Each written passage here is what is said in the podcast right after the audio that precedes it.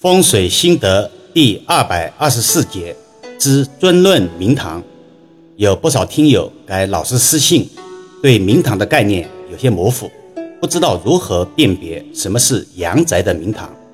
最近几期，易遥老师就花点时间，专门详细的就阳台明堂做个专业的论述，希望能够帮助到有此类疑问的听友。首先要了解什么是阳宅的明堂。所谓的明堂，主要分外明堂和内明堂，或者叫大明堂与小明堂。所谓外明堂，通俗的讲，就以单元住宅举例来说，离住宅比较远的前方空间，要求必须两边宽展，楼距不能太近，楼栋围绕，略无空缺，又见马路曲折，远远的蜿蜒来沿河等等为吉。而不是网络上妙传的外明堂要宽广一望无际之类，让人误以为只要住宅前面越空旷就越吉利，大错特错。举个形象的例子，就像人的钱袋子底部无底，如何纳财？易阳老师在之前的音频中也曾提过此类格局。如果明堂一望无际为吉，那么沿海渔民就是最大的受益者。从古至今。答案显然不是。回归主题，那什么又是现代阳宅的内明堂呢？还是以单元住宅为例，内明堂通常是阳台的空间，要求不可太阔太广，太阔近乎空旷，空旷则不藏风；又不可太小，太小则气局促，局促则住宅不吉，需要宽窄适中，方圆合格。不燥不湿，不斜不歪，没有杂物横生，赏心悦目为吉。常听节目的听友一定会记得，易儿老师多次强调，不可把阳台当作仓库、杂物间等呼声。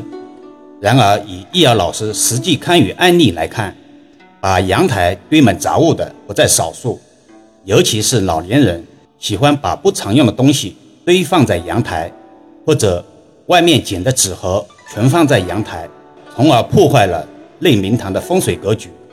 有兴趣的听友也曾听到过老师常讲“断舍离”这个概念，舍得舍得，有舍才能有得。听到此处，有人不禁会问：现代单元住宅外明堂自己无法改变啊？是的，这就要求在风水选房时做好功课了。明治三有府偏向府三行。易遥老师也没有办法，个别委托人问卦咨询后没有执行力，还是按照自己的喜好选房或者装修，自食其果的案例，命也怨也。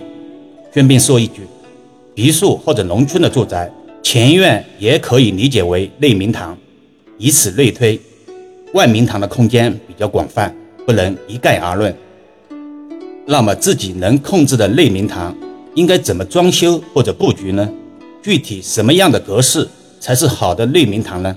首先，易遥老师若干次强调，豪宅不等于好宅，并非住宅越豪华风水就越好，这个没有必然的联系。有些别墅或者大平层单元住宅虽然比较奢侈豪华，但从风水的角度来看，漏财格局的案例特别多。这个话题未来有机会再细说。今天重点讲一讲内明堂。一个家庭看近期财运如何，阳台是一个重要的参照物，或者也叫风水看点。如果阳台杂乱无章、阴暗潮湿、异形不规则，这里重点解释一下什么叫异形，通常指不规则的形态，比如三角形、不对称形、斜边形等等。现代易学有个专业名词。叫全息理论，与窥斑进报、一叶知秋有类似的意思，是比喻通过个别细微的迹象，可以看到整个风水格局的发展趋势与结果。一个不好的阳台，再加上其他佐证，就可以断定其人家近期财运相对不好。熟悉易遥老师的听友们都知道，老师喜欢用相对而言，而不喜欢用绝对而言。比如此处，近期财运相对不好，这个相对是与自己也就是这个家庭相比较而言，而不是与张三或者李四去做比较。听了这么多期短音频的听友，懂得自然而然懂，不懂的还是要多听听了。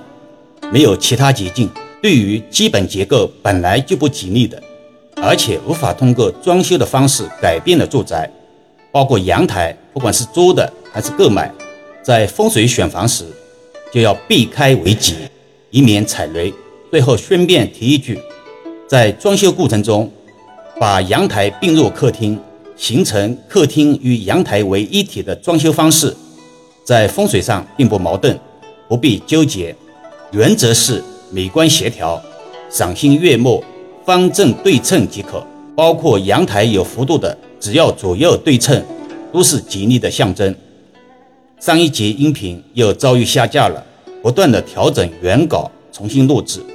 国学文化由此窘境，也算是一种悲哀吧。不得已放缓更新频率，听友们多多理解。好了，今天暂时先聊到这里吧。更多分享，请至易瑶文化主页收听、关注、点评、转发，或者搜索关注公众号“易瑶文化”。如果自己也有风水布局需要咨询老师的，在公众号中可以找到老师，也可以把专辑分享给身边的家人。形成共识，减少在风水布局中的阻力。